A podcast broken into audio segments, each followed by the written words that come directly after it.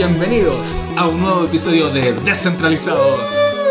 Descentralizados. Me encanta que ya, ya no lo tengo I ni que know, pedir. I know. Gino, No, déjame, déjame ser.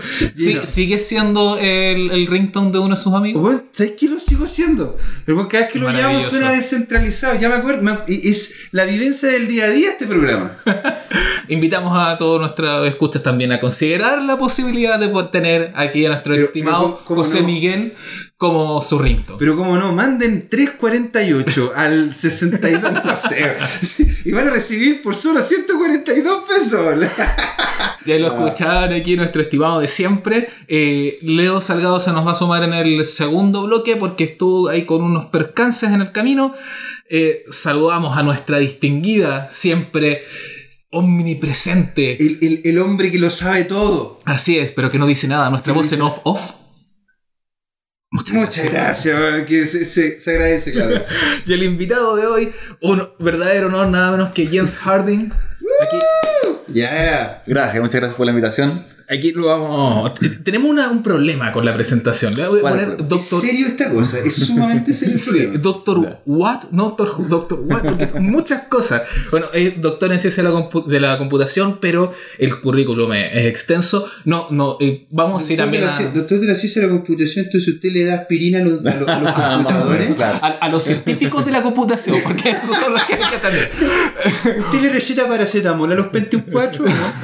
Pero sí, le, sí hay que, eh, sí o sí, cofundador de Crypto Chile, eh, del proyecto el que vamos, y gremio del que vamos a estar hablando profusamente hoy en día, pero eh, Nice. James, cuéntanos un poco más de, de- de lo que has hecho, de porque de verdad, o sea, no, no es un tema de, de- de humildad, ni de asajar, ni nada, es, es efectivo, es un extenso currículum. James. Claro, te- tengo problemas para decir que no, ese es un poco el problema. Entonces tiendo a meterme en muchos temas que, que me interesan, digamos, y que también la, la variedad es amplia en el fondo. Yo, yo partí todo esto un poco cuando era un niño, digamos, estudiante de ingeniería, eh, viendo un poco el tema, o sea, me interesó mucho el, el- el cómo se desarrolla software. Entonces ahí típicamente El primer amor. Eh, más o menos, sí, uno podría decir que me gusta como esa, esa sensación, digamos, cuando tú le, le dices al computador algo que, que tiene que hacer y lo hace y lo hace bien, digamos. Entonces, esa, esa sensación que muchas veces cuesta varias iteraciones. este caso, claro, claro. Es algo como muy satisfactorio, digamos. Entonces, eh, me interesó ese tema y normalmente uno se va por el camino de la ingeniería de software. ¿No es cierto? En, esa época, en el departamento donde estudiaba yo, no, no era la- el fuerte el, el ingeniería de software, eso afortunadamente ya, ya cambió. Por tanto, había como otra rama que, que descubrí que era el del software libre, software open source también se dice hoy en día. Ah, perfecto. Eh, que básicamente es una es otra forma donde no tienes que tú armar el equipo de desarrollo, sino que ya como que eh, trata, claro, trata de hacerlo colaborativamente en conjunto con otro. Entonces, la lógica no es el cómo yo armo técnicamente esto, sino que ya la parte técnica, obviamente que sigue siendo importante, pero el foco se, se lleva entonces a cómo yo interactúo con otras personas, instituciones, etcétera, pa- para armar algo que sea coherente. La colaboratividad. Exacto, ahí surge un poco este concepto también de la no captura, digamos que en realidad yo hago algo y lo comparto con los demás y eso me, hace- me beneficia más que si yo lo guardo para mí para tratar de maximizar mi provecho personal, digamos. Claro, poder, poder maximizar el valor entregándoselo a la comunidad y no quedándote Exacto. solamente con él. Porque Sí. también tienes un feedback, pues eso, eso es lo bueno que también tiene estar metido en el ámbito comunitario. Sí, sí, y después también cuando tú haces algo, digamos que quizás no es el, el, el core de tu negocio o qué sé yo, entregarlo te sale mucho más barato y mejor porque al final también las otras personas que les, les sirven lo van mejorando y, y no tienes que tú estar invirtiendo todo el, el 100% del desarrollo. To- Todo Claro. esto fue en, el- en la universidad, ¿no es cierto? En la universidad, sí. Y como nadie era capaz de explicarme bien cómo funcionaba, yo, tuve que empezar a estudiar yo un poco los temas. Entre otros, porque al final la diferencia entre un software libre y un software eh, privativo, digamos, Claro. eh, es justamente la licencia de software, digamos. Entonces tuve que meterme en temas legales y ahí también aprendí la relevancia de la multidisciplinaridad. Perdón, multidisciplinaridad. Disciplinariedad. Ah, Eso es, es, es- Es complicado el término. Ay, no, que- no, no, sí. mi respeto, ya, ya, ya poderlo decir hasta donde yo. Yo, ya, es que. Claro. Y Y practicarlo. ¿ves? practicarlo, o sea, claro. practicarlo, sí. Claro, ahí es donde Es uno tiene que conversar con abogados. Exacto. Exacto. O sea, imagina, difícil la palabra, imagínate practicar la palabra. Es más difícil aún, sí. Sobre todo que, que la mentalidad que tiene un ingeniero versus un abogado es distinta. Digamos. O sea, nosotros vemos todo en blancos y negros y para los abogados todos son grises, tonalidades claro. distintas de grises. Entonces puede ser un gris muy negro, muy blanco, pero sigue siendo gris.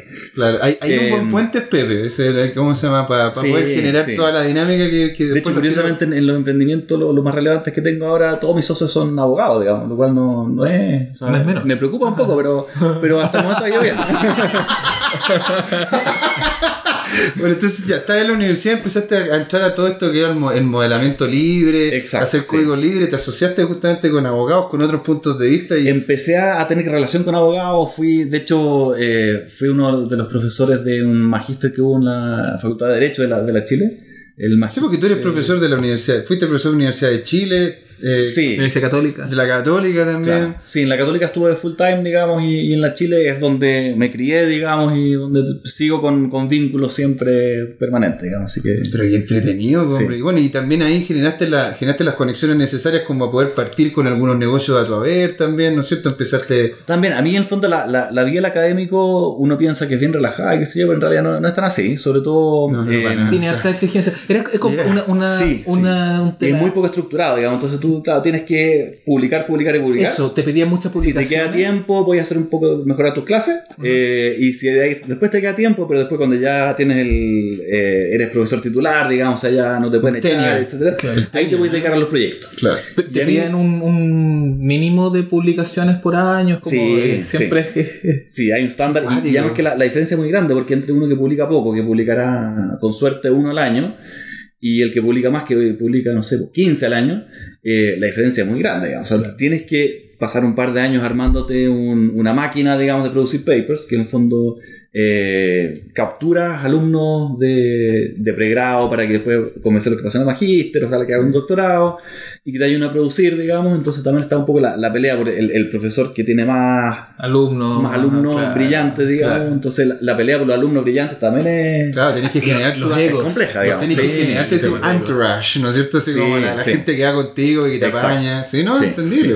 Y a mí la parte de publicaciones me interesaba un poco menos y me interesaban más los proyectos, digamos. Entonces ahí como que no estábamos muy alineados con lo que exige cualquier universidad hoy en día en Sí. casi cualquier parte del mundo, que también es discutible si ese es el, si las publicaciones es la única métrica relevante o no. Hay muchas Eso- críticas al esa, modelo. Esa cuestión sí que es un tema. O sea, Es un súper tema porque ahora estamos eh, generando cambios que se han generado durante los últimos 5, 10, 15 años, eh, donde las universidades han cambiado mucho, digamos. Entonces ya no tienen, o sea, lo que yo estudié, digamos, con los profesores que yo estudié, hoy en día los alumnos que entran ya no tienen el mismo tipo de profesor, digamos. Ya no tienes al profesor que le interesa mucho la materia, pero, pero que en realidad eh, le, le interesa más la docencia, por ejemplo. Como que ese, ese tipo de profesor como que ha desaparecido de las universidades, sobre todo las de elite, digamos, que el rol de un profesor es publicar. Claro. No dar clases, digamos. dar Sí. clases como tercera prioridad en eso, digamos. Entonces, y, y eso el- lamentablemente no solamente pasa con las ciencias duras, también pasa con las ciencias sociales, pasa en, Claro. todo- en todos los espectros. Se, Sí. se ha ido perdiendo un poco el, el tema pedagógico de la tema universidad. pedagógico. Es que el tema es Y el tema, el de, de construir conocimiento en conjunto. Porque también eh, no todas las personas alcanzan a los grados de PhD o etcétera. El, el pregrado hoy en día para mí es un, un colegio extendido. Claro, es un poco eso, sí. Pero yo también, yo le tengo mucho respeto a la, a la formación técnica, digamos. Además, también. que yo, bueno, que, que nací en Alemania, digamos, y tengo un poco también la, la mentalidad germana en, en ese sentido. eh, allá como que ir a la universidad no es, No es tema. un tema relevante. No, no, para nada. O sea, tú- de mis primos, por ejemplo, ninguno fue nada, a nadie le importa, digamos. O sea, eh, para ellos eh, podéis ser súper exitoso oye. siendo gaffel. De Es hecho, que los en ganan una cantidad de plata enorme. No, no, y digamos. lo que pasa es que en Chile existe una universititis, una cosa Sí, de que si sí. tú no vas a la universidad, primero ya no Sí. eres capaz de hacer gran parte de las Claro. cosas que... Y eso no es así. O sea, hay muchas personas Sí. que de hecho aquí ocurre por haber tanta, tanto profesional, y te digo por, por mi carrera principalmente, ingeniero comercial, de que muchas veces nos pagan co- como ingenieros comerciales en menos cantidad que en una de esas le pagarían a un técnico, ponte tú, un comercio exterior.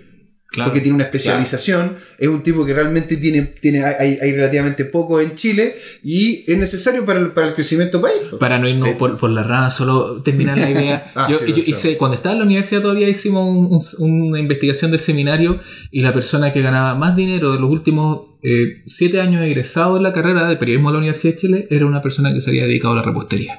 Con- con- Chan, chan, chan, Sí, chan. el- en realidad es el, el tema de, de la universititis y de, y de lo mal pagado que están algunos, algunos empleos universitarios, la precariedad también y, Y lo y- lo lo- desprestigiado que están las carreras técnicas y- y- es súper complejo. Lo estructurado también que está, pues, y, y así te, Claro. te- te ayudó a salir a hacer otros proyectos, ¿no? Pero aparece ahí y, y tengo una duda, va a volver al, al, al, al core, al que, que es ¿cuándo aparece la blockchain en la vida ya? Ah, bueno. Eh, tengo que retomar un poquito antes, que cuando yo estaba en la Universidad Católica, digamos, trabajando y decidí que mi futuro era dedicarme a los proyectos, que también hay, hay un espacio ahí para poder... de- Todos te lo agradecemos, James. eh, básicamente lo, lo que yo llamo extensión, digamos, eh, eh, típicamente es vincularse un poco la, la universidad con el, con el medio en el que está inmerso, con la sociedad, etcétera, haciendo distintas actividades. Muchas veces se malentiende como el generar lucas para la universidad. Claro, claro. Eh, pero hay un camino ahí donde uno como profesor tiene la posibilidad, típicamente un profesor que ya ha hecho su carrera académica de publicaciones y ahora ya quiere dedicarse a, a generar más renta, etc. y yo intenté el camino por ahí. Eh, estaba con las negociaciones bien avanzadas cuando en realidad al, al decano lo nombran ministro y desapareció y tenía la opción o empiezo una nueva negociación de cero Claro. que Cosas que pasan. en un país tan chico como Chile donde en realidad no, no hay muchos lugares donde bueno Eh, o está la posibilidad de irme a la empresa familiar digamos que no era nada relac- relacionado directamente con computación sino que más bien de logística movimiento de átomos en vez de o sea de claro en vez, en vez de bits Eh, estuve ahí un par de años haciendo toda la parte como o sea me metí como en la gerencia haciendo un poco de reestructuración porque una empresa que partió muy chica creció mucho y necesitaba cambiar de forma claro Claro. eh, hasta Tenía que al final. valores positivos. Claro, al final resultó que eh, estábamos reestructurando y en eso mm, tuvimos una compra eh, semi-amigable, digamos. Ah, eh, y, Ah, bien. y de un momento a otro nos vimos que en realidad la, la empresa ya era de otro y, y yo tenía que dedicarme a otra cosa. Entonces ahí surge un poco la idea de, bueno, ahora me gustaría hacer lo que yo quiero, volver un poco a, a las raíces mías de la informática. Eh, y empecé a estudiar menos qué cambios había habido entre que yo dejé, desaparecí un poco del mundo. O sea, todos mis amigos me decían, oye, ¿qué, te pareció que desapareciste? Porque en realidad la, la pega era como bien, absorbente. bien absorbente, digamos. También tuve, o sea, un- o sea, la familia también sufre con eso, porque se queda ahí todos los días a las 10, 11 de la noche. También es un poco complejo. Entonces quería hacer algo que me permitiera tener un poco de tiempo. eh, y me permitiera también hacer cosas que me interesa hacer. Entonces ahí empecé a estudiar, bueno, teniendo como este, esta problemática de, bueno, ¿qué hago ahora? Digo, bueno, ¿qué, qué cosas interesantes hay que hacer? Y ahí aparece el tema de ¿En blockchain. qué año estábamos hablando, hombre? Esto 2010. 2010. Ah, es que en realidad ha, ha pasado todo tan Entonces, rápido. claro, yo había escuchado algo, blockchain no había metido mucho. eh, Pero es que a ver, salió el 2009. El, 2000 el, el- el 2009 salió el Bitcoin. 2008, claro. 2008. sí. Sí, en 2008 salió el Sí, Bitcoin. sí. O sea, tú estás igual relativamente. Estás está informado. temprano, sí, En, sí. dos- en dos Sí, años. ¿cachai? O sea, todavía el Bitcoin. en Yo en ese momento me sentía súper atrasado porque, claro, todo lo que había pasado, en Claro. fondo, eh, eh, es siempre relativo, en el fondo. Chuta, lo que nos Eh, venimos metiendo hace dos años. Sí, pero es que me siento claro. súper bien. estamos hablando de profesor universitario en el área. O sea, sobre la, la red-.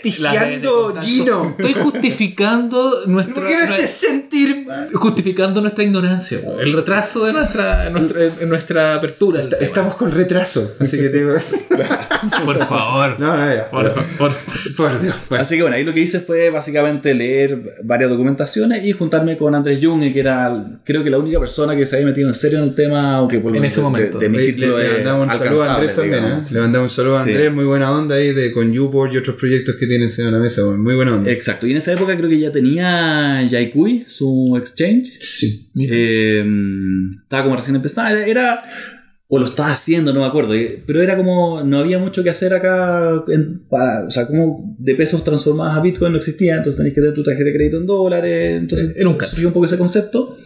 Eh, y ahí me empecé a meter más en tema.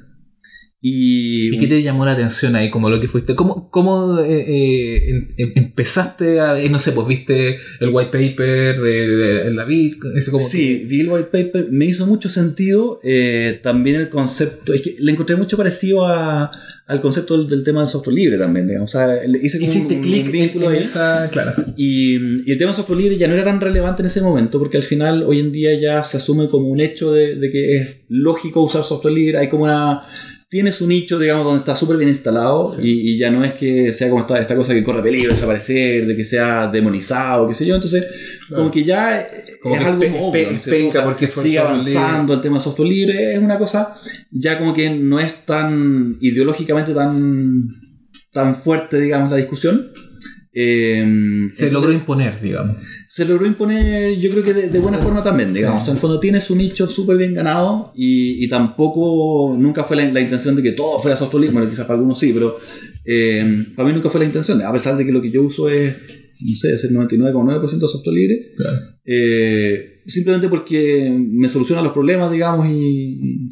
Pero las digamos el terror de las empresas, de, de, de las que están por el software Claro. creativo, como que eso se fue aplacando con el tiempo, Exacto, que igual tenían sí. un mercado, Sí. que, que lograban su rentabilidad, etcétera, y fueron como paulatinamente dejando. Exacto, sí. Y hoy en día una empresa como Microsoft genera software libre sin ningún Sí, po. problema, digamos, y... De hecho, Microsoft, Microsoft apoya bastante a la Fundación Linux. po. Sí, sí, hoy en día somos todos amigos. ¿eh? Entonces, eh, ese, ese tema ya está como eh, madurando. O sea, todavía no 100%, pero todavía yo creo que ya está bastante avanzado. Entonces, el- el- la siguiente como ola de innovación, y ahí entra también un poco el tema de, de gobernanza, digamos. eh, eh, lo interesante no es la tecnología, digamos, sino que el, el cómo tú te organizas para llegar a hacer que esa tecnología funcione bien o a armar la tecnología, en este caso. O sea, el, el- el hacer lo que es gobernanza, porque realmente la gente dice, ¿qué significa gobernanza tecnológica? Es como estructurar herramientas Claro, el- digitales que permitan llevar adelante procesos dentro de una industria. Claro, ¿qué estructura armamos para poder colaborar mejor? Es un poco la, y esa estructura implica algunas herramientas tecnológicas, pero mucho de organización, de eh, compromisos mutuos, digamos. Eh, y, hay, y otra cosa que también aprendí ahí, porque al final yo aprendo haciendo presentaciones, como mi forma de... O sea, para mí enseñar es la Yo, mejor forma de yo conocí en una presentación, pues, la, eso, la- la- los notarios, ¿te acuerdas? Sí, pues justamente. Eh, para mí la, mejor forma, ese. por eso Lo me metí un poco a, a- a ser profesor también, digamos, porque para mí la idea de poder hacer un curso era porque ahí yo podía aprender mejor todos los detalles. Te mantiene actualizado, los mismos cabros van teniendo, tirando ideas eh, que uno no, no, Claro, no y- está al tanto. sí, sí, y lo mejor te hace la- reflexionar. Es súper entretenido ser profe. Y, y te obliga un poco el, el temor al ridículo al final de que tú tienes que saber todos los detalles porque no vaya a ser que te vaya a preguntar a ese alumno de, oye, ¿por qué este detallito que tú no lo entendiste nunca, pero no se lo puedes decir? Pues entonces ten- tenés que entenderlo, al final, ¿no es cierto? Para poder después explicarle a otro, oye, ¿sabes que esto es así? Claro. O sea, ¿cachai? Sí, pues, tienes que dominar el tema para poder explicarlo. Exacto. Entonces también otro tema que me metí un, poco en paralela con, con el Bitcoin y, y blockchain eh, es el tema de las organizaciones donde descubrí un libro que, que lo encontré fenomenal, digamos. Oh, a ver, recomiendo a- a ¿cuál, es el dato? Se llama Reinventing Organizations de Frédéric Laloux. Ya. Es un belga eh, que se propuso encontrar. a ver, él dice que en realidad hay una relación entre las organizaciones que nosotros creamos, pensando en empresas, organizaciones, incluso el- jerárquicas o no, digamos, eh, los estados-nación, digamos, la, la iglesia, todo eso son organizaciones. Y el tipo de organización que nosotros somos capaces de crear como, como humanidad eh, es- va en, en paralelo a nuestro desarrollo eh, de autoconciencia que tenemos de nosotros mismos. Entonces, si nosotros somos una sociedad, una humanidad muy básica, las organizaciones que, organi- que- que nosotros somos capaces de generar son muy básicas. En la medida que nosotros complejizamos un poco el entendimiento que tenemos sobre nu- nuestra humanidad, nosotros somos capaces de hacer eh, organizaciones que son distintas, no necesariamente mejores, son distintas, normalmente un poco más complejas, porque somos capaces de entender de forma más compleja. Entrando, por ejemplo, los conceptos líquidos, por ejemplo. la- Exacto, sí, sí. Y él hace un paralelo también con el desarrollo de la mente humana. Cuando un bebé, digamos, es muy pequeño, no diferencia entre su persona y, su ma- y la madre. por Claro, ejemplo, no cierto? no tienen diferencia. De repente en algún momento entiende de que hay un cuerpo distinto del de la mamá o del papá. Eh, después entiende que cuando él sabe algo, no necesariamente la otra persona sabe lo mismo. Mm. Entonces hay distintas etapas en el desarrollo que permiten otras interacciones, otras lógicas, y, y él hace el paralelo. Y él va haciendo un- un- una revisión de la historia de la humanidad y cuáles son las organizaciones que son- somos capaces de crear. Mm. Y en eso eh, lo que dice es que, primero que nada, que eh, el cambio siempre va hacia algo un poco más complejo y cada vez que hay un cambio hay una mm, diferencia dramática en la eficiencia de esas organizaciones. Eh, puede hacer cosas de forma distinta, Ah, eh, más apta al momento y, y mucho más eficiente. Y lo otro que el cambio se, se acelera cada vez más. Entonces cada es menos tiempo el que pasa entre que hay un cambio y viene el siguiente cambio. Entiendo. Y él dice que siguiendo un poco la lógica, debiéramos estar más o menos, en en 50 años más, 50 años menos, en, en ver ya el siguiente, la aparición de la- del siguiente fenómeno, digamos, del, del cambio. Así, gran Entonces, reestructuración. ¿cuál, ¿cómo son esas nuevas organizaciones que van a cambiar mucho la forma en la cual nos organizamos? Y él empieza a, ver un poco, se encuentra ejemplos, efectivamente encuentra ejemplos y lo muestra en el libro y, y los analiza, digamos, y, y ve un poco de, de qué se trata. Y tiene muchos paralelos con cómo funciona una, mm, un sistema como el blockchain, por ejemplo, que es mucho peer-to-peer, digamos, que desaparecen las jerarquías, porque la jerarquía estaba buena para, para el tipo de organización en las que funciona, Claro. pero hoy en día ya no, digamos, o sea, ya para nosotros los millennials, ¿eh? no, que yo estoy medio fuera, fuera del rango de edad, pero me considero medio millennial. Te para- invitamos a entrar a este es un millennial, mano. eh, ya el tipo de organización jerárquica ya no, no funciona, digamos. O sea, no, nos genera rechazo, genera eh, cuellos de botella, digamos, que hacen que la cosa no funcione. Y con etcétera. todo ese input, tú lo, lo fuiste eh, masticando, lo fuiste procesando y, y llegaste a Kawin, acá, a- empezaste a armar tus proyectos como con esa misma dinámica. Sí, ¿Cómo ha sido ese proceso de, ya en la, en la, en la bajada de, todo este input, de toda esta asociación, a lo que estás haciendo ahora? Perfecto. Eh, estoy con ¿Cómo- varios proyectos, no todos incorporan todo esto, porque también eh, No, no es viable hacerlo no- todo no es viable, en el mismo pero tiempo. sí al es, mismo un- tiempo. es un aprendizaje. Pero sí en, en Kawin, y esto en realidad no es creación mía, digamos, sino que es un poco ahí, eh, es de Pepe, Pepe Bravo que definió un poco este concepto de, de Kawin y, yo le encontré todo el sentido del mundo porque plasma un poco eso mismo que, que conversamos, digamos, una que eh, esta cosa no es una jerarquía, digamos, y también el otro tema es que eh, se centra mucho en la no captura, ¿no es cierto?, de algún beneficio, eh, ya sea de que el, el- el capitalista, digamos, socio capitalista, se lleva a perpetuidad todos los beneficios que genera eso en un porcentaje definido a, a priori. Y también he participado en varios emprendimientos y siempre está un poco la dificultad inicial de decir, ya, vamos a crear algo. Repartamos los porcentajes, pero claro, yo no sé si en cinco años más lo que estamos definiendo ahora va a ser real, digamos. Mm. ¿No es cierto? Porque en realidad yo digo ya, Una de esas 20% tú- tú- tú para ti, colocas el- 30 para ti, 8 para ti y 50 para el otro. Porque también de Pero repente tus actividades van a ser más preponderantes que la de otra persona. Entonces, y eso no ¿por se sabe a priori. Claro, ¿por qué, por qué yo, voy a- por qué no puedo llevarme yo el 50% de la empresa si yo estoy colocando el 50% del trabajo? Entonces, no, Exacto, tota- totalmente, exacto. claro. ¿Y cuánto le das al, al socio capitalista, digamos, cuando existe? Eh, entonces, el gran problema es tener que definir eso eh, al principio. Claro. ¿No es cierto? Cuando en realidad tú no tienes idea de lo que va a pasar. Entonces, ¿cómo repartes una cosa que, que no sabes quién va a trabajar más, quién menos? Están las intenciones, pero, pero no mucho más que eso. Y el otro extremo es decir, no, empecemos a trabajar nomás y después vemos quién se merece más y quién menos. eh, También es como claro. Confuso. no funciona porque al final al principio todos somos amigos, después ya no tanto, ¿cachai? Sobre todo cuando tenemos de plata metidos entre medio. Entonces es súper complejo el, ¿cómo decir? Ya, vamos, pero ¿cómo vamos? Ah.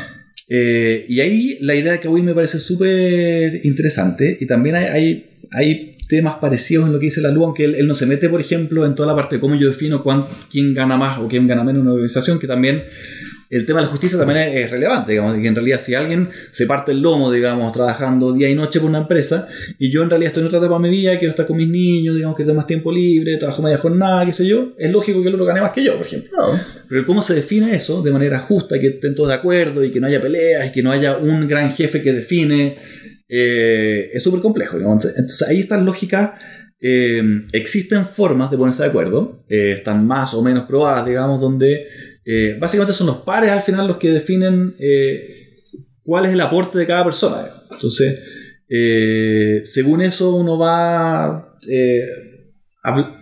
em, avanzando en poder definir realmente cómo hacemos esas definiciones y La tenga- del valor, digamos. Exacto. Con estratificación final- justa del valor. Sí, sí, al final hay que llegar a algo que, que cierre para todo. de forma consensual. Y eso tiene el, el- todo el tema de la, de la búsqueda del consenso, de la búsqueda en, en relación a la esa búsqueda aristotélica de la justicia, eh, eh, permea casi todo el diálogo y los proyectos de la blockchain también. Exacto, O sea, es sí, que está sí. todo muy conectado.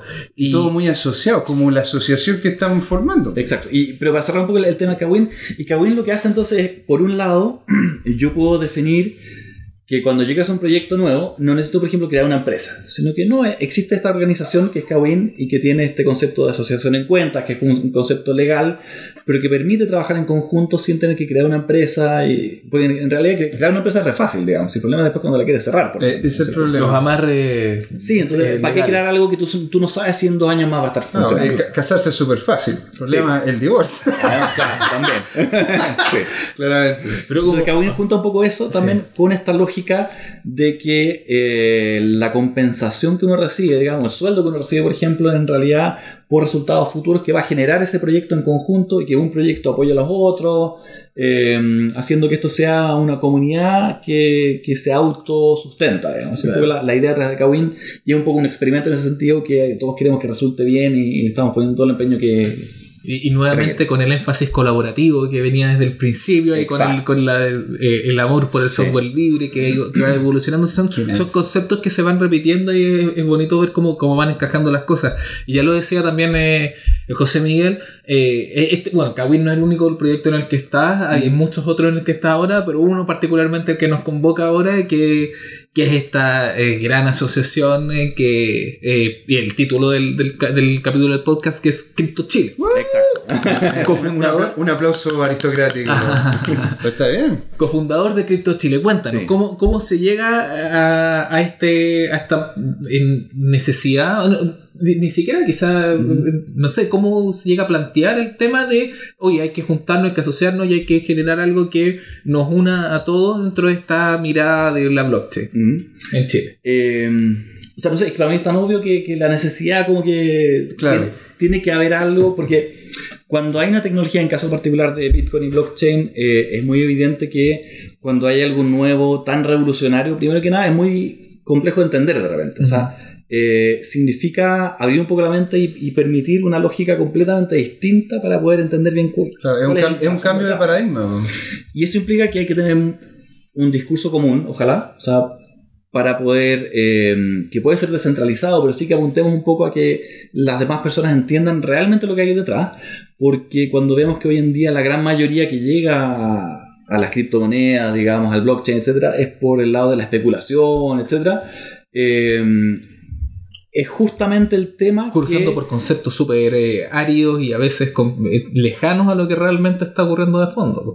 Por Exacto, ejemplo, sí, sí, porque, porque justamente lo que el Bitcoin trataba de hacer era que alejarse del tema especulativo, digamos. O sea. Wall Street era como el enemigo, digamos. Claro. Entonces, De hecho. eh, Claro. Que después llegue Wall Street o el, el- el símil, digamos, a tomarse el, el espacio y decir, no, esto es la, la especulación y podemos ganar mucha plata con esto.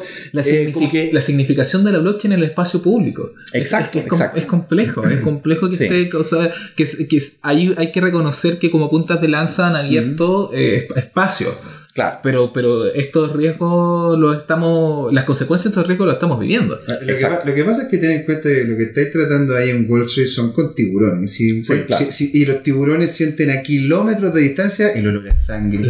Exactamente, entonces claro, ahí, ahí está la cosa, porque no es que no es que justamente Wall Street en una de esas va y se mete y de lleno, sino que realmente lo que es la gente que está interesada en un porcentaje de ganancia, ¿cachai? O sea, los especuladores son Sí. los que vieron el Bitcoin como el próximo oro, Claro. ¿te fijas? Como Sí. un reservorio de valor.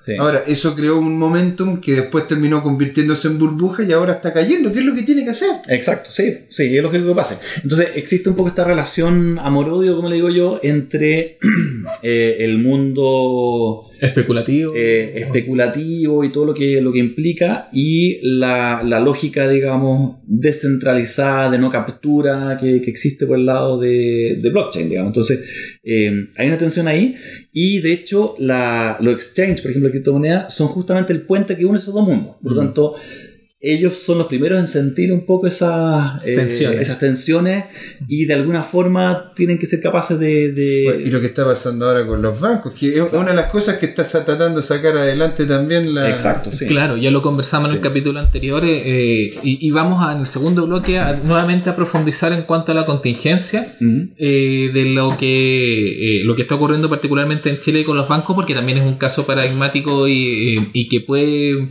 eh, eh, eh, llevar mucha enseñanza a, todos a los otros países en Latinoamérica y en el mundo respecto al uso de la blockchain. Pero vol- volviendo a Crypto Chile, Perfecto. Ya, ¿cómo, cómo nace esta, esta? O sea, sabemos que hay una convergencia natural que es como lógica, en la lógica colaborativa, es como obvio nos tenemos que juntar, pero Claro. cuenta un poco como la historia, así como La historia en realidad es lo que dirán los registros. relativamente simple. O sea, eh, era un grupo de personas que estábamos interesados en el tema. Eh, nos juntábamos, o sea, nos encontrábamos muchas veces en, en charlas de distinto tipo que, que alguno de nosotros daba. De, digamos, de algún hecho, lado. podríamos invitar a la gente, nomás, no- también nos juntamos acá los días viernes en Cahuino, estamos aquí, conversamos, echamos la talla, y, y la verdad que es donde justamente se terminan generando la- las conversaciones, las asociaciones, donde salió este podcast, donde nos hemos ayudado entre todos en los diferentes emprendimientos. Este es un espacio fecundo para poder hacer relaciones y de gente interesada en el tema. Claro que sí. Y ahí entonces, bueno, se encontraron de un grupo de, de particular de gente, empezaron a invitar a más personas. ¿Y, y en qué etapa está ahora la, la construcción de la, de la asociación? Ya se La firmó, ya está asociación ya. está básicamente formalizándose ahora. O sea, creo que esta semana deberíamos ya tener un root, digamos, que, que permita ya hacer- tomar acciones concretas a nombre de la persona eh, jurídica Crypto Chile. Eh, Oh, y eso tiene, tiene harto significado también, porque por un lado nos permite aunar esfuerzos, o sea, que en realidad centralicemos eh, algunas cosas que tienen sentido centralizar, ¿no es cierto? En este mundo centralizado, eh, coordinemos, digamos, coordinemos acciones distintas. eh, y también hay, hay otro tema que por un lado están los especuladores que, que son... Está esta la relación de amor-odio, que por un lado han inyectado lucas también al sistema y permiten que cosas como Ethereum, por ejemplo, y otras, hayan tenido fondos para poder construir buena parte de la Ah. infraestructura, por lo tanto, no es que sean como algo que haya que evitar, pero sí hay que manejar un poco esa, esa relación. Pero lo que sí son más peligrosos realmente son, son los que derechamente empiezan a estafar, digamos. Ven que cualquier cosa que huela a blockchain o a bitcoin, todo el mundo se abalanza y les tira los billetes encima, eh, dicen, oye, yo hago una cosa blockchain y después desaparezco y, y eso también genera mala fama. El tema de las ICO en su momento. Eh, La- la la ICO también la son, son sí, hay muy pocas que son El de tema- verdad proyectos O, o- serios. o las cosas llaman la- eh, los problemas con, con los temas de, de minado también. Claro, Eh, sí. Hay, hay, hay muchas cosas oscuras que, que, que ocurren porque vivimos en un mundo con claros y oscuros. Y la gente que no, no sabe mucho el tema no es capaz de discriminar. En, No, claro, y no, y no hay tampoco, y no hay tampoco una regulación clara al respecto. Entonces, la verdad que la gente está dando palos de palos ciegos, la verdad. Así es, pero bueno, sobre la visión de Crypto Chile lo que espera hacer y particularmente como ya decíamos la contingencia porque porque están ocurriendo cosas, han ocurrido ba- bastante en la última semana y hay que hay, hay que pasado cosas. hay que dedicarle un, Sí. un- un buen tiempo. De eso vamos a continuar en el segundo segmento. en el- ¿Se acabó ya? Así es, llegamos Oh my al fin God. del primer bloque, pero los esperamos a la vuelta aquí en Descentralizados. Yeah.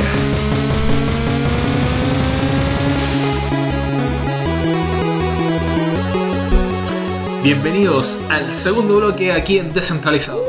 ¡Qué bacán! Y tenemos más personas. Yeah. Qué notable. Se, ha- se ha- La se ha unido acá un grandote. La felicidad de. Tú y tu felicidad. Yeah. No, no, Mi felicidad se ha sumado aquí.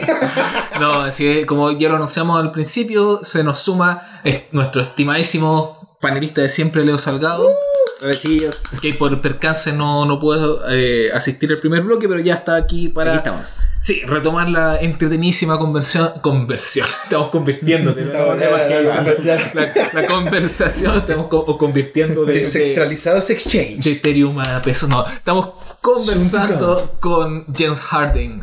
Aquí el, el, el del currículum innombrable. Oye, el currículo más largo de la historia. De hecho, le gastamos toda una resma de, de- de- para poder tenerla. Pero dijimos ya mejor que sea solamente doctor en ciencia de la computación. Así es. Estábamos hablando de Crypto Chile, de hecho. Efectivamente, habíamos quedado en el primer bloque eh, mencionando cómo había nacido Crypto Chile. eh, y bueno, ahora tenemos. Está en proceso de formación en la, la- la asociación gremial, pero ya está haciendo muchas cosas. Pero antes de entrar en lo que va a ser el, el foco de este bloque, que es la contingencia, Crypto Chile y la contingencia, ¿cuál es el rol de esta asociación gremial? ¿Qué- ¿En qué consiste básicamente? Ahora, el, el rol es básicamente servir un poco a los objetivos de los asociados, ¿no es cierto? Que, que en este caso solo decidimos meter tanto a empresas que tienen relación con eh, criptocosas. Tenemos que ver un poco también, porque al final el nombre también es, es re importante. Y si le llamamos criptomonedas, por ejemplo, tiene un, podemos hablar un poco de eso. Pero pueden haber cosas cripto que no sean necesariamente relacionadas con la blockchain y igual tener un lugar aquí en Crypto Chile.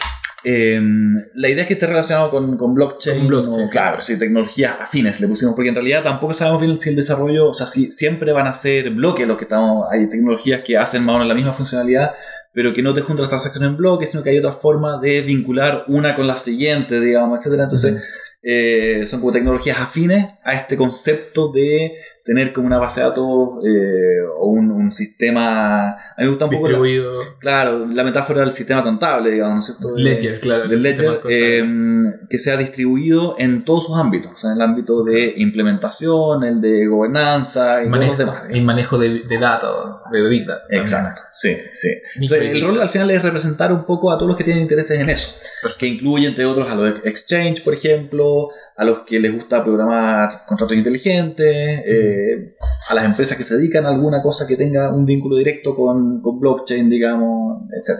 Y podríamos decir ya que esto es una tecnología que, que está en constante evolución, que está tan, que es tan cambiante que constantemente se está relacionando con nuevas aristas de la sociedad y de la producción. Si es que una persona dice, ah, y no está muy segura de repente, oye, o si es, es lo que estoy haciendo, mi idea o lo que a mí me interesa está en este, en este margen, igual puede venir aquí a conversarlo y, Igual como- puede venir, sí. O sea, incluso ni siquiera es necesario que sea socio. Digamos, o sea, nosotros podemos. eh, nos juntamos todos los viernes acá, digamos, para comentar, discutir, hablar. Incluso si hay algún cripto escéptico, digamos, también bienvenido para, para conversar, digamos, cuáles son sus. debatir. Claro, sus resquemores, digamos, por qué no le crea este tema, digamos, cuáles son sus aprensiones, etcétera.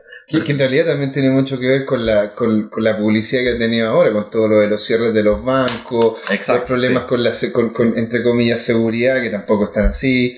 Claro. Entonces, y todo eso también hay acciones puntuales que se están haciendo de parte de Crypto Chile. Vamos a continuar con eso para cerrar solamente el tema de. Porque hay una visión de fondo en el Crypto Chile.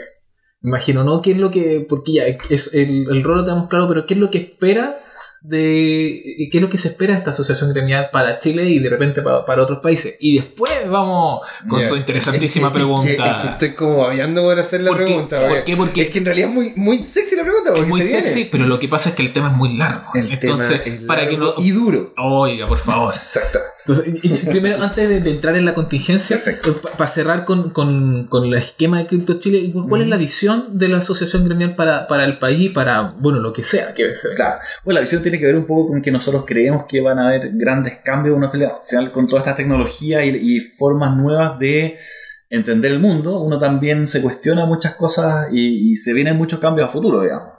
Eh, por lo tanto, nuestra visión también es ayudar a materializar eso y ayudar a que los asociados de alguna forma que tienen sus proyectos también los puedan llevar a cabo de la mejor manera. ¿Hay algún tipo de apoyo también dentro de la organización? No sé, ¿no están, están viendo opciones de, de, de entregar asesorías a- a- en- de alguna forma? ¿Hacia, hacia dónde irían las ayudas que quiere hacer justamente Sí. Crypto Chile? Primero es un tema también de. Porque existe mucha ayuda peer-to-peer, digamos. Esto también se maneja muchas veces de forma descentralizada, digamos. Eh, lo que nosotros vemos como un rol importante también es, es la comunicación un poco hacia el público general, como que es algo que quizás falta un poco más y que, que es, que es bueno coordinarlo. Eh, Tener un frente, tener un frente claro, una opinión digamos. conjunta. Claro, porque yo creo que la, la parte de, de los potenciales asociados, digamos, o interesados en los temas, yo creo que en general logran, eh, ya sea a través del, del foro, digamos, que tenemos dispuesto, o, o digamos, herramientas externas, también nosotros tampoco nos queremos abocar a ser el, centralizador, el, único representante de este tema en Chile, ni en el mundo, ni nada. Eh, yo creo que es más fácil de resolver. ¿No es cierto? Y lo que, donde se necesita un poco más de ayuda quizás es, hacia afuera, digamos, a, presentar esto, eh, ayudar, por ejemplo, no sé, pues de repente hay inversionistas que quieren participar en algún proyecto pero no están muy seguros, eh, tienen dudas, digamos, surgen cosas en la opinión pública, como ha pasado también la última semana, etcétera, que, que de repente ahí sí hay que, hay, hay que meterle un poco más de, pino. Y, hay, un, hay un respaldo en, en, en Chile para, Exacto, para sí. eso. Sí. Es que hay profesionales que te lo pueden explicar en full detalle. No, O sea, eh, eh, claro, mejor hay un, hay un tema ahí, entonces como es, como un paso hacia la eh, formalidad, digamos, también como ayudar a, la, a, a conectar un, un espacio que en algunos casos es más bien conservador Mm. o, o más bien como eh, que- o, o- o deshabituado o, o ajeno con, con instancias que, que son más conocidas para ellos, como una asociación gremial. Claro. Exacto. Es decir, tiene, tiene una- un canal ahí. puede servir como ente comunicador y como también muy bien decía, y ahí sí que ya entramos en, lo- en la pregunta sabrosa. que- Oh, qué nice. que Sí, tenía- porque se tiene que venir la pregunta. Sí, ahí entramos, como Se tú viene decías. el chiste prohibido. ¿Te acuerdas de eso, Beto? Ya, pero se, se viene la, se viene la pregunta. El ¿Qué- stand-by. Repítala. Y aquí es lo que está. ¿Qué, qué Crypto Chile está haciendo como acción efectiva referente a lo último que ha pasado? Lo de los bancos, lo, lo, lo que ha pasado, eh, eh, ¿cómo se llama? En, eh, eh, a través de la, de la respuesta estatal. Ujú. ¿Qué- Podríamos, an- antes con su pregunta, ¿podría hacer una pequeña actualización para la- nuestros escuchas que de repente no, no escuchan el capítulo anterior o no están Ah, tan al bueno, tanto de lo que- está pasando en Bueno, Chile? pri- primero que los exchange como empresas están empezando a desaparecer por el cierre unilateral de parte de los bancos de las cuentas corrientes. Eh, y también hay una serie de problemas porque se está empezando a generar una histeria referente a este tema por el mismo desconocimiento. Entonces, esta histeria está también siendo un poco más eh, elevada por estos privados que tienen inte- intereses ulteriores an- con esta tecnología. Eh, Claro, estaríamos, lo- como lo No, comentamos. no sé si te fue como. No, muy bien, muy buena explicación. ¿A desaparecer? Ajá. Leo, por favor. Esa palabra a mí me gusta, desaparecer. Yo creo que más que desaparecer, desde cierto punto de vista, obviamente van a bajar su volumen de transacciones, pero los exchanges siguen ahí y tengo entendido que van a seguir ahí hasta que todo el tema se vuelva a regularizar. Claro, solo se, solo se cerró el, eh, tráfico en pesos En chilenos. pesos chilenos. Pero existe, chileno. claro, eh, por ejemplo, hay otra, eh, como Buda, CryptoMarket que operan en otros países, eh, seguirán con, con las moneda- monedas, Claro. de los países. Ahora, lo que sí, este tipo de cosas lo que hacen es que la gente, porque en realidad también hay que tomar en cuenta que la gente de los exchange de Chile intentan siempre poder llegar y hacer intercambio en peso chileno. O sea, o por lo menos esa sería la preferencia.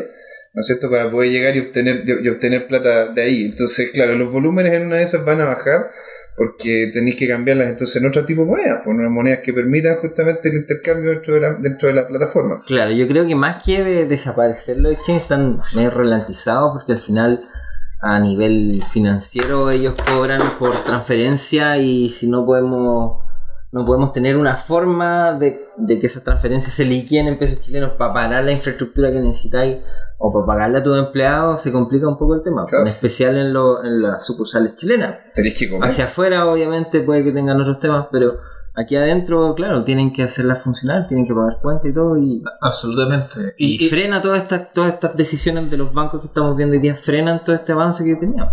Y exacto. asimismo con las empresas que también, que por otro lado están trabajando hacia afuera y reciben pago en cripto, necesitan también liquidar en Chile para pagarle a sus empleados y quizás eso también los ralentiza.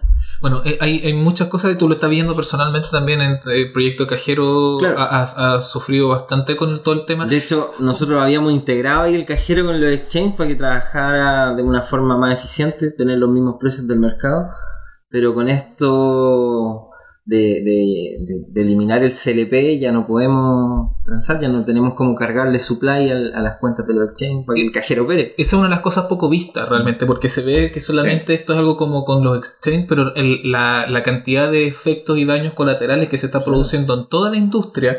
Exacto. es, es- es muy O amplia. sea, hablando solamente de un caso súper puntual, cortito, no sé, la transferencia de dinero para venezolanos, para haitianos, eso, eso es un gran problema. Porque hay muchas personas que tienen que pagar mucha más plata para que el dinero que ganan aquí en Chile pueda llegar de buena forma a las casas de las personas que lo necesitan en los otros países. Claro, eso habíamos conversado en los capítulos anteriores que a veces hasta el 30% se, se va o más el porcentaje de lo que se envía en, en- en remesa cuando, a otros países. A veces en el caso de, de- de Haití, sí, alguien había mencionado que era tenía que pasar por dos países. Por Puerto. Rico, creo. Puerto- antes- claro, entonces antes de llegar a, a Haití y eso generaba cortes y recortes. Entonces, Claro. en- en dentro, entendiendo que esto no es algo que solo afecte a, lo- los exchange, sino que afecta a toda la industria. ¿Qué Claro. es lo que está haciendo Crypto Chile en, Nosotros justamente la, la visión un poco de que nosotros nos representamos específicamente a los exchanges, sino que a todos, que incluye a los exchanges, por supuesto. Por lo tanto, nos centramos un poco en eso y cuál es el daño causado, digamos. Porque acá, derechamente, por una acción que, donde al final, eh, siendo las criptomonedas y todo el trabajo en blockchain, etcétera, algo eh, reconocido, digamos, por la por el Estado, por ejemplo, a través del Servicio de Impuestos Internos, que sacó una circular en la cual explica cómo tributar ganancias obtenidas por eh, transar criptomonedas, por ejemplo, Claro. reconociendo que es una actividad completamente legítima, digamos, y que tiene que pagar sus impuestos correspondientes.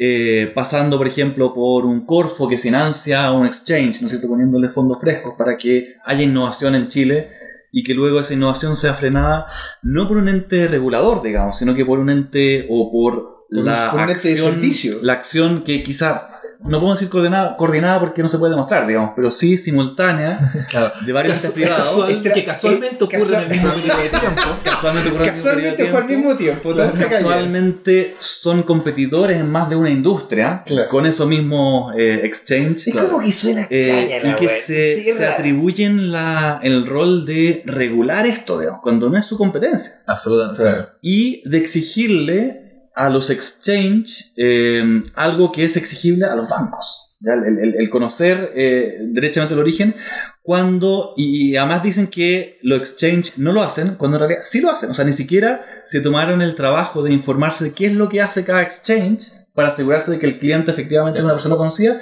y asumen de que nadie lo hace. O sea, primero lo reconocen como una competencia al, al decir una Lo quieren competencia. subir, a- lo quieren, Lo quieren subir, claro. Quieren subirlo a una Como si categoría fue- como si fuesen competencia y por eso mismo que tuviese las mismas reglas. Son súper inconsistentes sus Sí, argumentos. pues, más a veces encima- dicen una cosa, a veces dicen otra. digamos. Exacto, Sí. es como es bien amorfo el, el discurso que se está que se está viendo en, en- en las instancias legales. Más que amorfo. Exacto. En, en las dos cosas. Lleguemos a un consenso. Ujú. ¿Para qué? Es un, Amorfo es un incongruente. incongrufarmorfo. Exacto. Aquí hay puro, aquí hay amor, aquí no hay odio como en los bancos. No. Pero, entonces, claro, como dice muy bien, lo, están tratando de poner a como si fueran competencias, eh, eh, exigiendo. Exacto. eh, Cuando- y, y- y cuando dicen que no hay regulación, eh, en realidad sí hay regulación. Lo que pasa es que a- cuando no hay regulación específica, aplica la regulación general, digamos. Que entre otras cosas le exige a cualquier persona que tenga una actividad económica as- preocuparse dentro de lo razonable para que no haya lavado de dinero, para que no haya financiación de actividades Your Customer terroristas. y otras, y otras sí. cosas que, que, Sí. se- que las han expresado eh, públicamente varios de los exchanges que, las- que realizan. Y cuando los exchange partieron, lo primero que hicieron fue hablar con el regulador, preguntarle a la superintendencia de banco y institución financiera. "Oiga, Fueron. Fueron yo quiero hacer eh, esto, claro. necesito hacer algún trámite, validarme, informarles algo. Y la Claro. SWIFT dijo, no, o sea que esto no es de mi incumbencia porque esto no es, no es moneda, por lo tanto no cae dentro del ámbito que yo debo y, y- y puedo regular. Eso es súper importante recalcarlo, que la superintendencia de banco dijo, no, esto no es mi... Exacto. Y los bancos toman ahora esta- esta- estas acciones, que, que- que estas acciones con efectos regulatorios. Sí, y lo que hace, por ejemplo, la unidad de análisis financiero, que también dice que en realidad esto no es una actividad económica que deba ser regulada, por lo tanto, no tienen la obligación de informarme. Pero, si que ustedes voluntariamente deciden informarme, yo recibo esa información y voy a actuar según eso. Y lo que hicieron, no sé si todos los exchanges, digamos, pero por lo menos lo- los que yo conozco más, más en profundidad, informan periódicamente, toman todos los resguardos para tener la- los requerimientos de conocer cuál es el cliente, de Mm. solamente operar con dineros que provienen de fuentes eh, confiables, digamos, conocidas. Claro, claro, que no haya lavado de Eh, dinero. ni exacto, nada. para evitar lavado de De dinero, hecho, había una lista que tenían que revisar ellos cada vez que se un cliente. La lista cada vez contra la- el financiamiento del terrorismo, digamos, etcétera. claro. Y hay bancos que no la han respetado. Exacto. O sea, ¿cachai? O sea, hay bancos que no la han... Y además la cuando hay ciertas actividades sospechosas, ellos tienen algunos tienen algoritmos, digamos, para determinar que si hay cierta actividad de una persona que tiene tales características y de repente salen a- aparecen transacciones que no calzan con ese perfil, se informa la voz también. Y- todo eso no, no se reconoce por el lado de los bancos, donde ni siquiera, claro, como ya les dije, o sea, ni siquiera se el trabajo de sentarse a conversar con el exchange para decirle, mira, nosotros tenemos este problema, ustedes aparentemente no conocen a sus clientes, qué sé yo, y los exchange le habrían dicho, mira, tenemos todos estos procesos, nosotros conocemos a los clientes, se habrían sentado y se habría resuelto esto. Entonces hay algo detrás que como que no cuadra. Claro, que no, que no cuaja. Y, y- inclu- incluso, o sea, para em, ahondar un poco más lo, lo- lo absurdo de esto, estamos en, en el, en el recreo, en la colación, en el, en el- en la en el entretiempo. Estamos con- recordando el, ca- el caso de este banco eh, notorio, un gigante, el HSBC, que eh, hay un documental en Netflix, eh, creo que se llama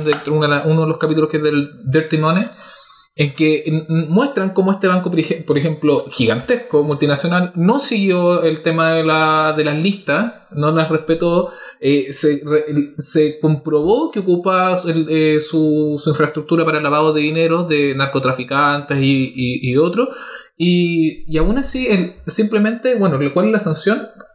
Pedir disculpas. Eh, eh, la- la- básicamente la sanción que tuvieron fue una, una multa y que no era ni siquiera una, No, no, una, una era parte porcentaje, porcentaje, un menor porcentaje. de lo que se, se calculaba que, que habían ganado con los ilícitos comprobados y, y pedir disculpas que iban a mejorar los procesos. Entonces eso, comparado con un, digamos, un, un shock, una asfix, una, un, aquí están asfixiando que básicamente también, a, lo también lo hablábamos, también lo hablábamos, ¿cachai? En la- en- Por en- algo que en ni siquiera está- pero, pero es que lo- los bancos mismos, el Santander aquí en Chile está cerrando cuentas, pero el Santander en España está abriéndose al blockchain.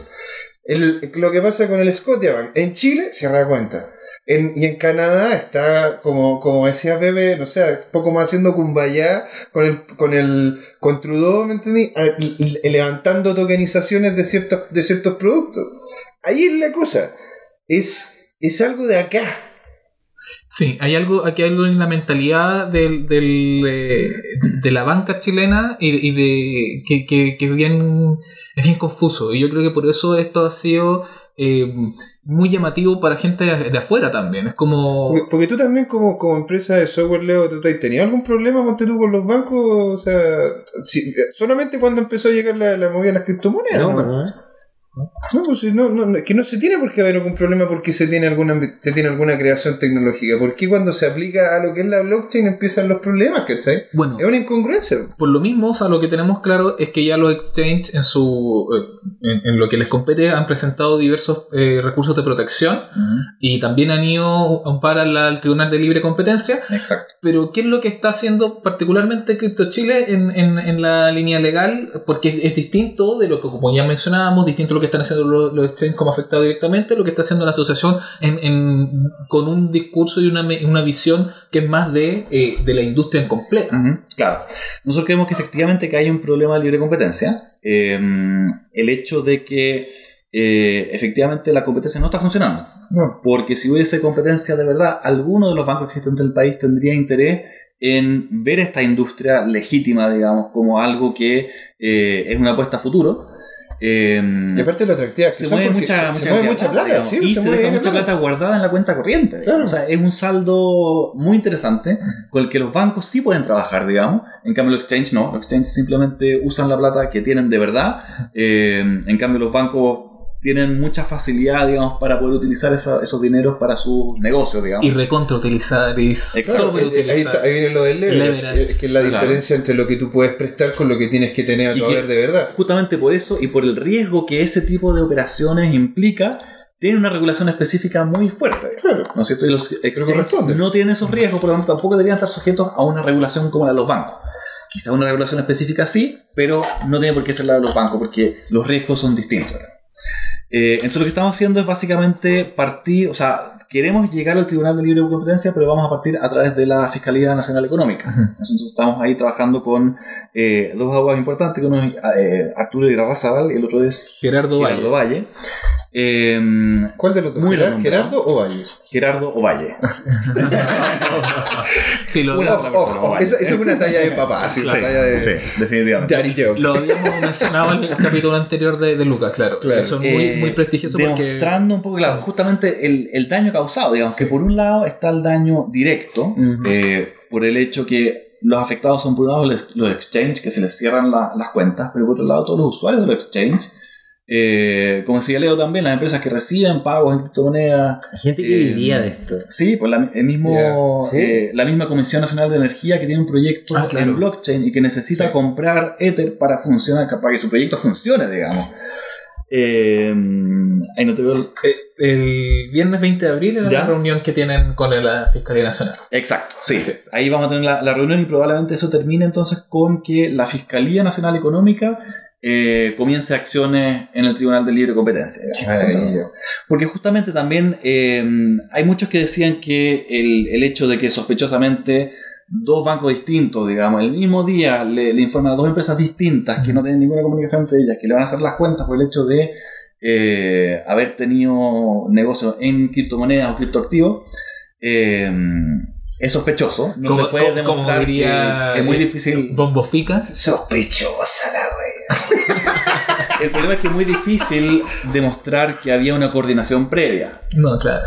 Probablemente hubo alguna reunión donde alguien dijo estoy en un riesgo grave, no sé qué, no había intención, pero lo que sí es muy efectivo es que en la práctica eh, la ley de competencia no está funcionando. Claro, eso es lo importante, más allá de probar si, si o- hay un tipo de colusión o algo, se está haciendo una eh, coordinadamente un enfrentamiento de ocupando esta situación de abuso y de Exacto. situación dominante. Que ahí tú tienes que demostrar intención, digamos. que- claro, más allá, más Haya allá dolo. eh, Mm. Exacto, más allá de eso, que, que- que es otra batalla, otra lista y que probablemente es muy difícil que llegue, que llegue algo, porque siempre estas cosas, no, no, no estamos hablando con, de, de personas que van a dejar pruebas ahí en el, en el eh, camino, Claro. siempre posiblemente se va a poder mencionar esto desde la sospecha, pero más allá de eso, lo, lo importante es hacer énfasis en lo absurdo de la, de la situación y de los absurdos de, del- de- de las herramientas argumentativas que están usando los bancos para en lo, en lo que a mí se me asemeja como a monotazos de ahogado.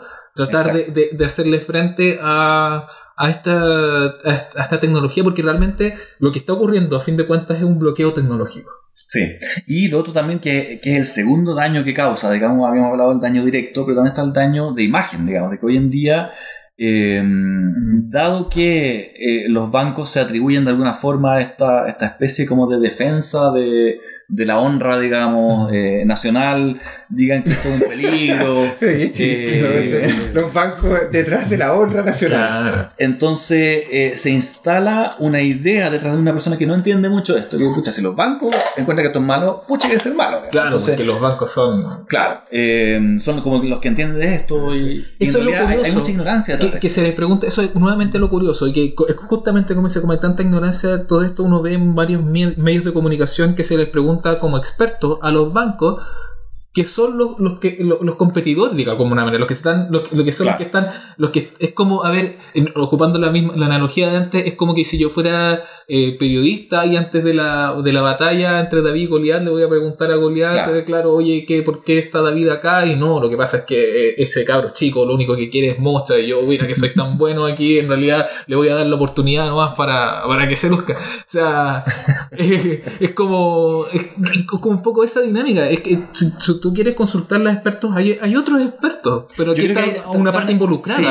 le estás También hay que hacer un, un poco un mea culpa, porque si nosotros le llamamos criptomonedas y, y alguien dice ya, ¿a quién le pregunto? A A un experto en moneda. Eh, en finanzas, digamos, en- eh, suena un poco a eso. Entonces, también eh, el- el- los términos que de repente usamos para referirnos a estas cosas Aquí, aquí No ocupamos criptoactivos. Eh, Exacto, somos, sí, aquí somos de, la, de la familia de, la, de tratar de mencionar lo más posible. Es, es- es que está pegada al criptomoneda. O. Pero, pero siempre hablamos, tratamos de, de mencionar siempre criptoactivos porque efectivamente son cosas, o sea, son mucho Son más cosas, complejas. sí. Tuvimos un capítulo entero, si no te acuerdas, Leo. O que criptopiedras. ¿Quién me dijo que se llamaban criptopiedras? Eran, eh, creo que era el mundo. El mundo, como se llama, estaba diciendo de que se podían tratar esto como. Porque el Bitcoin en este momento, de hecho, se está tratando casi como una piedra, se está tratando como el oro. Claro. Se está tratando como, como la plata.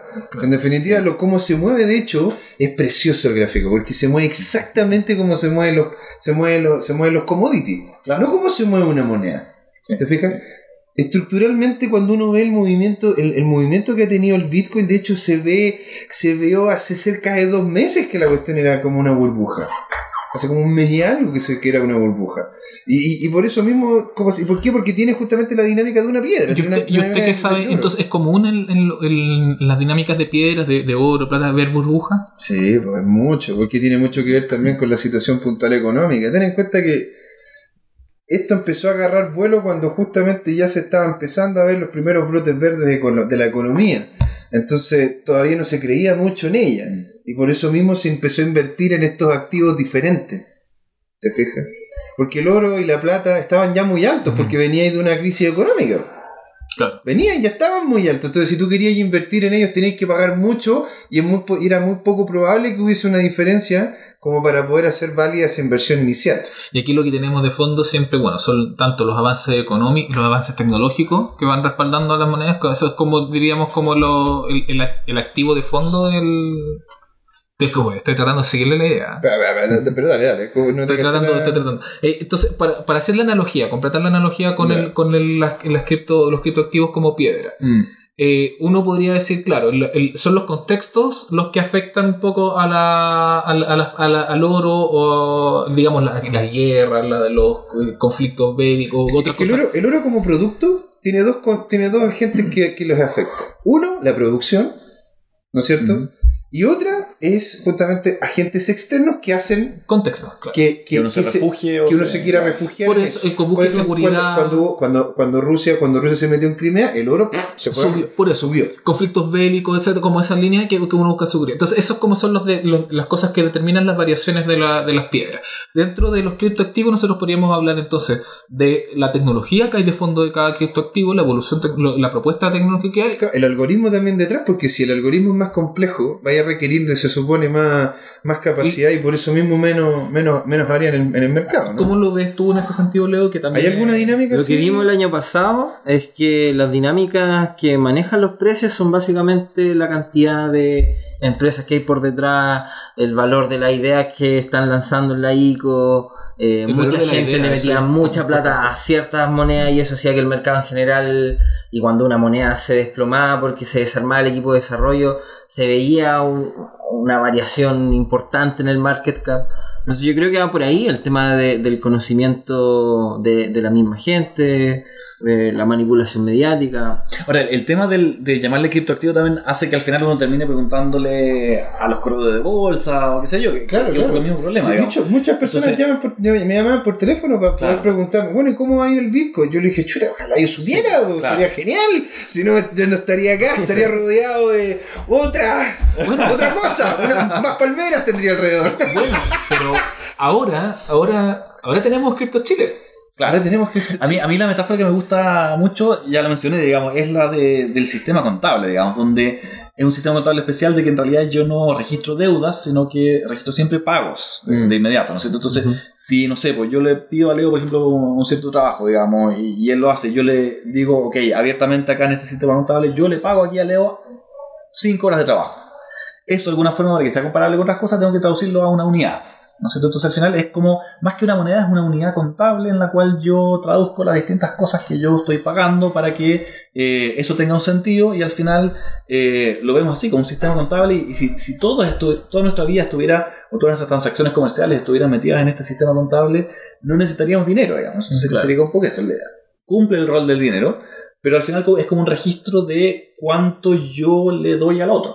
Final es eso. Esta, esta asociación tiene de base también el blockchain, o sea, la asociación se va a mover en ese carro. Sí, lo que nosotros hicimos ahora para la constitución inicial, para que no hubiera muchas dudas en la tramitación, de oye, que esto tan sui generis, digamos, que no entendemos cómo ustedes se van a manejar, eh, tenemos unos estatutos bastante estándar, pero la idea es justamente eh, en las sesiones, digamos, en las asambleas, ir definiendo una forma también de funcionar que, es, que tome mucho de estas tecnologías eh, para ser lo más distribuido posible, lo más eficiente, digamos, etc. Eso tenemos que ver cómo incorporarlo y ahí viene un poco la, magia de eh, tratar de combinar estos temas que... El, problema es que lo que está en el blockchain vive solamente en el blockchain, ¿no es cierto? Y, nosotros tenemos que convivir con la parte jurídica, con la parte eh, de otras personas naturales, etc. Entonces, ¿cómo hacer conversar el blockchain con estas eh, entidades externas? Es algo que hay que ir aprendiendo, obviamente, y materializando paso a paso. Evangelizando también, como, como lo que estamos haciendo ahora. Claro, y como lo que vamos a hacer, por supuesto, este 8 y 9 de mayo, en el Blockchain Summit Latam. ¡Oh! no, se ¿verdad? viene el blockchain Summit. eso. Así es, se viene muy entretenido. y Al tiro se le iluminó la cara a Leo. porque- Ah, lo La- siento, la pero, eh, pero estás amarrado con nosotros, no vas a poder ir a las Oh. hackatones. No importa. Tienes que estar ahí. Vamos a estar ahí, po. Pero de repente, si te podemos dar algún tiempito ahí, vamos a conversarlo con equipo, vamos a decidirlo descentralizado. Mientras vayas con la polera, todo bien. ¿Podemos compartir el premio después? No sé. ¡Oh! Ah, eso me ea, gustó. ea, ea, ea, ea. Sí, porque le- les recordamos que en el Blockchain Summit Latam eh, van, bueno, aparte de que van a haber ponencias espectaculares, va a haber también en paralelo eh, un- unas tardes de una tarde noche y, y un De día de hackathon. Eh, ¿Tú te, te acuerdas más o menos la- de, las, de las condiciones de las hackathon? O sea, porque eran como, habían como La vi el otro día y está ahí, claro, hay tres áreas de Tres áreas. desarrollo. pueden inmobiliario, banca bancaria y seguros, creo, y- si no me equivoco. Sí, bueno, loco, que- Así Sí, de hecho, en la página se pueden inscribir los equipos hoy día y todo. Ah. Puedes ir como, como Mira, sin no equipo y armar tu yo no equipo de sabía, casa. ¿eh? Les vamos a dejar el link entonces en el, en el post del, del programa. Invitado también a, a- a toda la gente técnica que se ve, se el tema del hackathon porque se veía bastante interesante, de verdad, como, como esa, como las, las que las que valen la pena. Yeah. Y, y para los que no, para la gente que simplemente es como más interesa, como uno, el periodista, Oh. eh, que no tiene tanto técnico. eh, pero nos vamos a contentar con las exposiciones. Ah, ahí porque sí. ahí sí que eh, es- este es un momento. Y aparte vamos a entrevistar a la gente que va a salir de las exposiciones. Claro, vamos a o estar sea, ahí vamos a estar ahí on fire conversando con gente. Pero lo importante ahí es que, asistan porque de verdad que es un momento muy crítico y muy relevante para aunar eh, conceptos, para debatir también y para... Hacer comunidad. y para- claro, y para poner las vigas de lo que vamos a ir construyendo como colaborativamente como comunidad en, en esta, este mundo con blockchain. Así que un agrado estar esta tarde contigo, Jens Harden. Muchas gracias. Un aplauso, aristo- un aplauso aristocrático. Muchas gracias, José Miguel. yeah, que les vaya muy bien. Muchas gracias, Leo Salgado. Nos vemos la otra semana, chiquillos. Quería voz en off. off. Y eso sería- que gracias, muchas gracias, Claudio. Y eso sería todo. Hasta la próxima aquí en Descentralizados.